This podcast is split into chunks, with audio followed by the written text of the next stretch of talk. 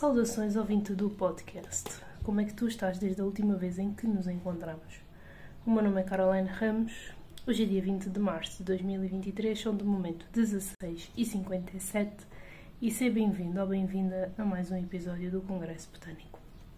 Hoje estou aqui sentadinha na minha cozinha enquanto pinto as unhas e me chatei com elas porque há momentos da pintura das unhas que são extremamente desagradáveis, como por exemplo eu querer que a unha fique perfeita e ela não fica porque ou exagero na quantidade de verniz ou a mão que tem o pincel não se dá muito bem com ele e fica uma confusão e depois tem que limpar tudo e tem de refazer e é um bocado chato nesse aspecto. Tirando isso, está-me a saber super bem, porque eu já não pintava as unhas há, há umas duas semanas e elas começaram a ficar um bocadinho fraquinhas porque fui limá-las exageradamente e, e foi o caos completo.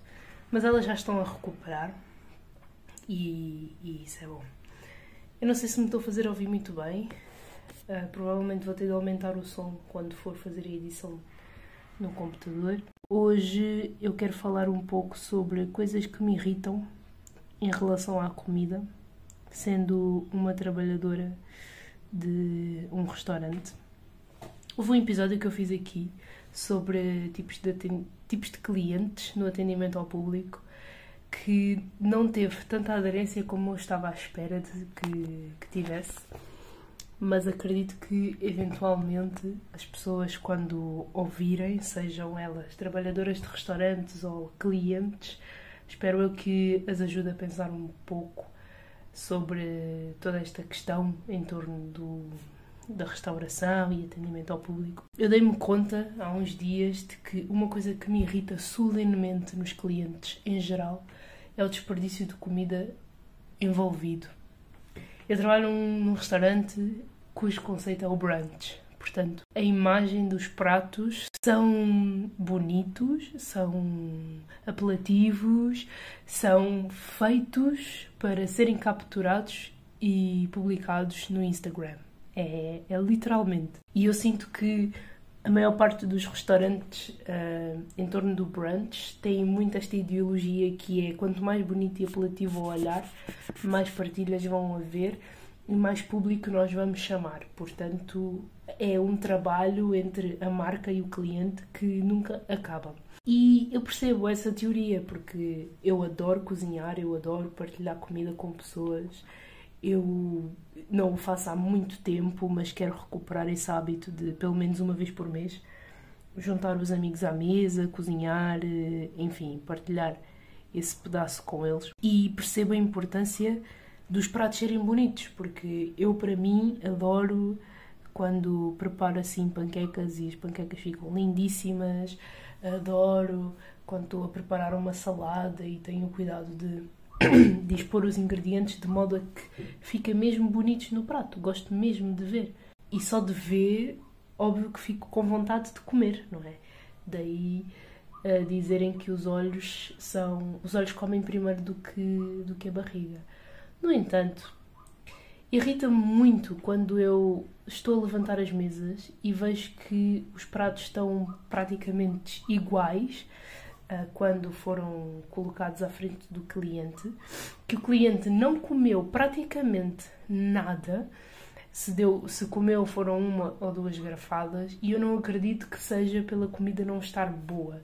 Eu acredito que seja mesmo só pelo hype em torno da marca, em torno da beleza dos pratos e só para afirmarem que lá estiveram tiraram uma foto, postaram, disseram estou aqui e não comeram praticamente nada. E isso irrita-me, bué. Isso dá-me muita vontade de pegar no prato e atirar para cima do cliente, se ele ainda estiver sentado, ou então ir atrás dele, pegá-lo pelos cabelos e obrigá-lo a comer aquela panqueca até o fim, porque é um desperdício. É um desperdício. Eu uma vez trabalhei num hotel que, ao final dos turnos, independentemente do, da comida estar ou não em condições, ele pega, eles pegavam em cubas gigantes, em travessas gigantes, em pratos gigantes e deitavam a comida toda fora para o lixo. E sempre que me calhava a mim deitar essa comida no lixo, eu sentia um arrependimento tão grande, mas tão grande. E o pior de tudo é que eles nem sequer partilham essa comida com o staff. Porque se ainda partilhassem metade da comida com o staff só para compensar as perdas, ok, até se fechava um bocado os olhos. A questão é que há certos hotéis onde a política é deitar a comida toda fora. E isso é maldoso de se fazer, porque há imensa gente que poderia beneficiar pelo menos com um coração por dia. Eu sei que isto é um exagero e que é inconcebível pensar na ideia de nós ficarmos à base de apenas um coração e um café por dia, mas há muita gente que está realmente à procura disso. E ver quilos e quilos de comida feita nos restaurantes, nos hotéis, a serem deitados fora só porque a chefia não tem coração para pensar, faz muita confusão.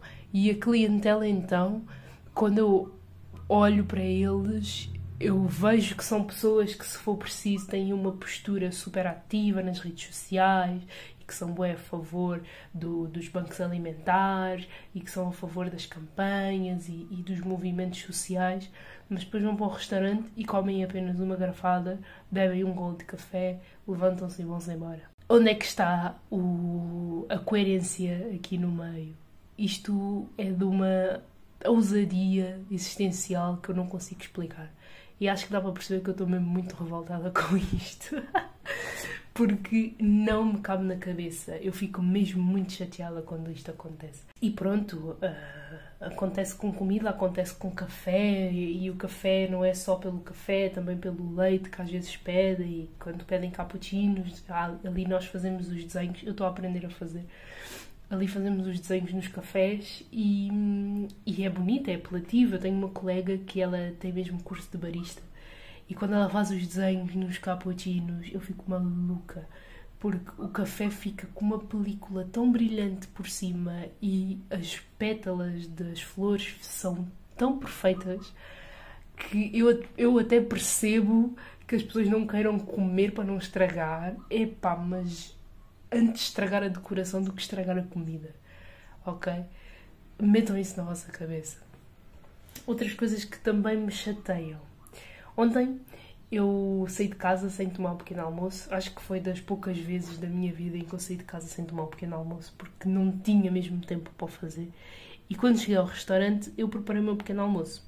E, ok, uma coisa é tu fazeres ovos mexidos para um restaurante, para um hotel que seja, há toda uma técnica por detrás e para ficar apelativo, bonitinho, não ficar tipo ovo caseiro. E eu sei cozinhar muito bem, eu domino técnicas que se calhar muita gente não domina, só que eu não sei dominar ovos mexidos e há pouco tempo é que aprendi a dominar ovos estrelados. E então eu ontem estava a mexer os ovos e um dos meus colegas, ele virou-se e disse: Tu és uma péssima cozinheira eu defendi-me e respondi que não, que eu até sou uma boa cozinheira, mas admito que não sei mexer ovos e nem tão pouco estralá-los. Depois ele disse que os meus ovos estavam mais do que cozidos e eu, pois, mas eu gosto deles muito bem cozidos. Um, e depois lá tirei o, os ovos da frigideira, pus no prato, fui comer. E eu hoje de manhã estava aqui a pensar e cheguei à conclusão de que só porque nós não fazemos as coisas como os outros não quer dizer que esteja mal feito quer apenas dizer que fizemos à nossa maneira. E ter gente tipo abutre em cima de mim a criticar e a fazer sugestões e a falar e a apontar o dedo é uma das coisas que mais me irrita no processo de cozinhar. Porque, ok, há certas coisas que realmente podem ser melhoradas no momento e se alguém me der uma dica, mesmo que eu queira rejeitá-la, eu vou tentar aplicar e vou tentar perceber se resulta ou não. Mas eu gosto de errar exatamente para perceber onde é que eu posso melhorar. Porque se alguém me vem com a resposta pronta, eu não vou saber se aquilo ia correr melhor do, com a minha técnica ou se iria correr pior com a técnica da pessoa. E então eu gosto de ir pelo que a minha cabeça me diz, eu gosto de experimentar, eu gosto de experimentar receitas. Eu, por exemplo, hoje eu fiz panquecas e as panquecas correram super mal pela primeira vez desde que fiz esta receita nova porque eu coloquei demasiado vinagre no leite e usei exclusivamente farinha de grãos. Não usei farinha de arroz porque não tenho e percebi que é a farinha de arroz que dá aquele equilíbrio que a massa precisa para não descolar no, no waffle maker e para não ficar tão maçudo como ficou hoje. A farinha de arroz dá aquela leveza na panqueca que, por exemplo, a farinha de trigo sozinha consegue fazer. E eu percebi isto porque errei na receita. Ok, que desperdicei ingredientes, desperdicei chocolate, é verdade. Três panquecas foram para o lixo, é verdade. Mas as outras três eu comi, forcei-me a comer, porque, epá, eu não, não. Acho que já deu para perceber que eu não gosto de desperdiçar comida. Estava intragável, pronto, não, não estava comível e quando não está comível eu até percebo. Mas estas sugestões que vêm no background, ah, deverias fazer assim, ou porque não és boa cozinheira, ou porque isto ou porque aquilo, são coisas que me irritam solenemente, porque primeiro eu não perguntei, não é? Tipo, é assim que eu mexo os meus ovos, portanto deixa-me estar. Um, e se quisesses realmente que ficassem bem feitos, poderias ter tirado dois minutos para fazer por mim, mas também compreendo que estivesses ocupado para hum, fazer ovos mexidos quando tinhas um restaurante para abrir. Por isso, yeah. eu não lhe disse isto, estou eu a dizer agora, estou a pensar alto, mas comentários enquanto estou a cozinhar, epá, não. Principalmente se for a primeira vez que eu estou a fazer uma receita. Se for a primeira vez, deixem-me estar, deixem-me experimentar, deixem-me errar, deixem-me queimar a cozinha toda e perceber que passos é que podem ser melhorados. Se for a terceira, a quarta vez, eu aceito sugestões, tanto que se a receita para mim correr bem, eu dou a provar, eu pergunto o que é que pode melhorar, dou um feedback e se eu sentir que realmente combina com a receita, eu aplico e vejo se resulta. Mas quando eu faço qualquer coisa que não corre muito bem, eu não dou a ninguém para comer. Não dou, eu não consigo. Eu não consigo dar comida que para mim não está boa aos outros. Faz muita confusão, porque é aquela teoria: se eu não como, eu vou dar aos outros para comer, mas que raio, não faz sentido nenhum. Eu dou o meu melhor. E isto, claro, que vai falar de muitos aspectos da minha personalidade, sobre a procrastinação, o perfeccionismo, o medo de errar e, e querer ser eh, validada, blá blá blá blá blá blá mexe muito. Eu acho que o meu modo de cozinhar fala muito da minha personalidade, que ainda está em construção. Mas eu não consigo dar comidas que não estão boas para mim. Pode estar apelativo, pode estar saboroso para outra pessoa, mas se não estiver para mim, eu não consigo partilhar. A sério. É, é um complexo meu que eu não sei se algum dia vou conseguir ultrapassar. Agora tenho de ler as minhas notinhas para ver que outras coisas é que eu detesto um, em torno da comida porque me esqueci. Eu normalmente não faço roteiro, tiro só assim umas notinhas e tem sido muito bom tirar essas notinhas e, e, ir lendo às vezes no episódio, porque é uma maneira de não me esquecer e de dar alguma hum, ancoragem. Ancoragem. Isto, isto existe. Não provarem, pagarem para não comer, foi a primeira coisa que disse. Quererem opinar sobre tudo o desperdício alimentar e opiniões com base numa só demonstração, como foi o caso de ontem com os ovos mexidos. Porque não é só sobre os ovos mexidos. O facto de alguém ter criticado o meu modo de mexer ovos e concluir que só por isso eu sou uma má cozinheira uh, fala muito do modo como aquela pessoa faz julgamentos e tem preconceitos numa primeira impressão.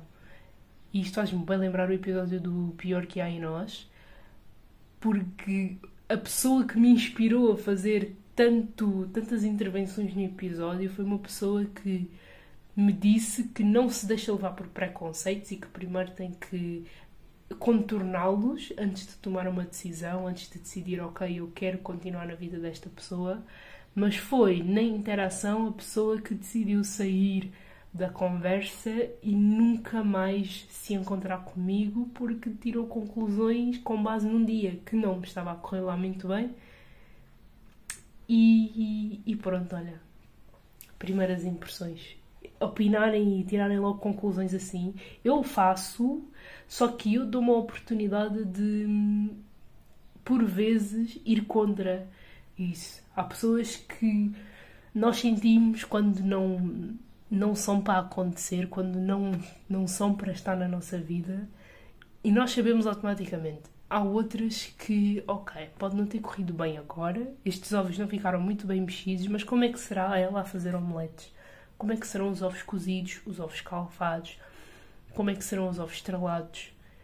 Se calhar, né, vale a pena tentar experimentar. Ok, que os ovos mexidos não estão agradáveis ou apelativos para mim, estão para ela, ótimo. Mas e os restantes métodos de cozedura e fritura do ovo? Como é que ficamos?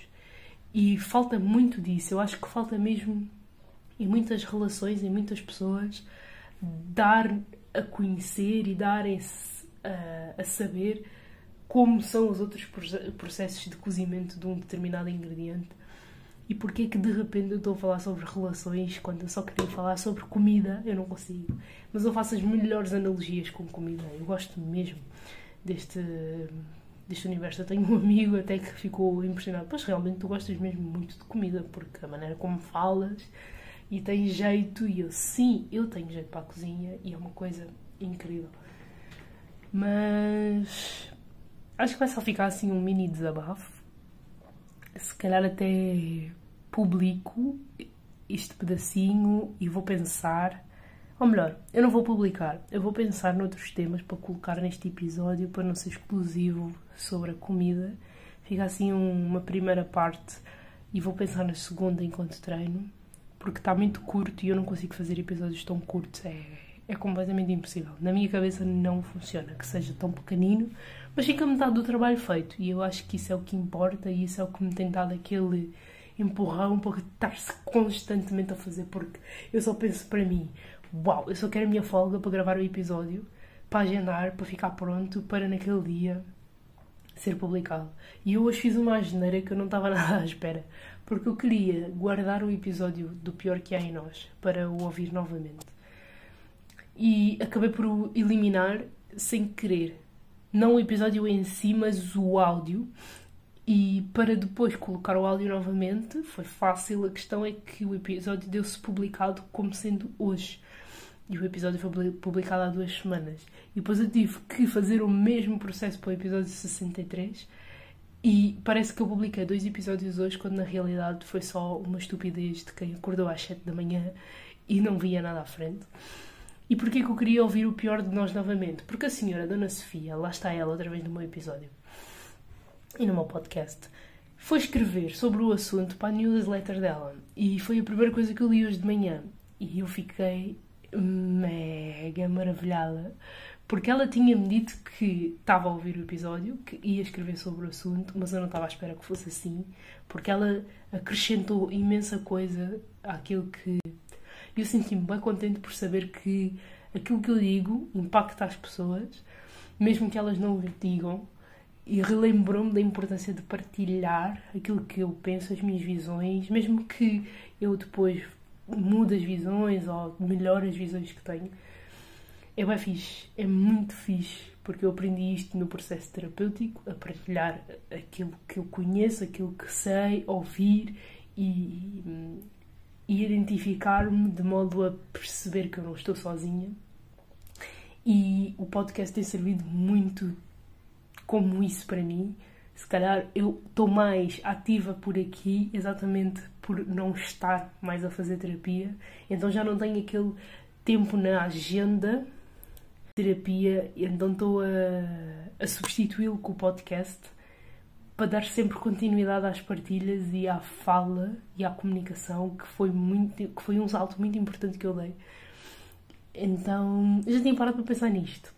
Já tinha parado para pensar nisto mas nunca tinha dito que a minha consistência no podcast, de certa maneira, eu não diria substituição, mas é uma continuidade daquilo que eu andei a fazer na terapia e como eu não quero perder esta, hum, este hábito de falar e de conversar e de comunicar e de partilhar, então simplesmente estendi, mas em formato podcast. E isso é bem fixe porque eu sinto que tenho parado para pensar em assuntos que nunca tinha parado para falar assim, tão abertamente, e sinto também que no podcast tentei abrir-me para certos assuntos, mas não o tinha feito ainda por medo ou por falta de coragem de falar desses determinados assuntos e parecer histérica ou parva ou, ou de outro planeta.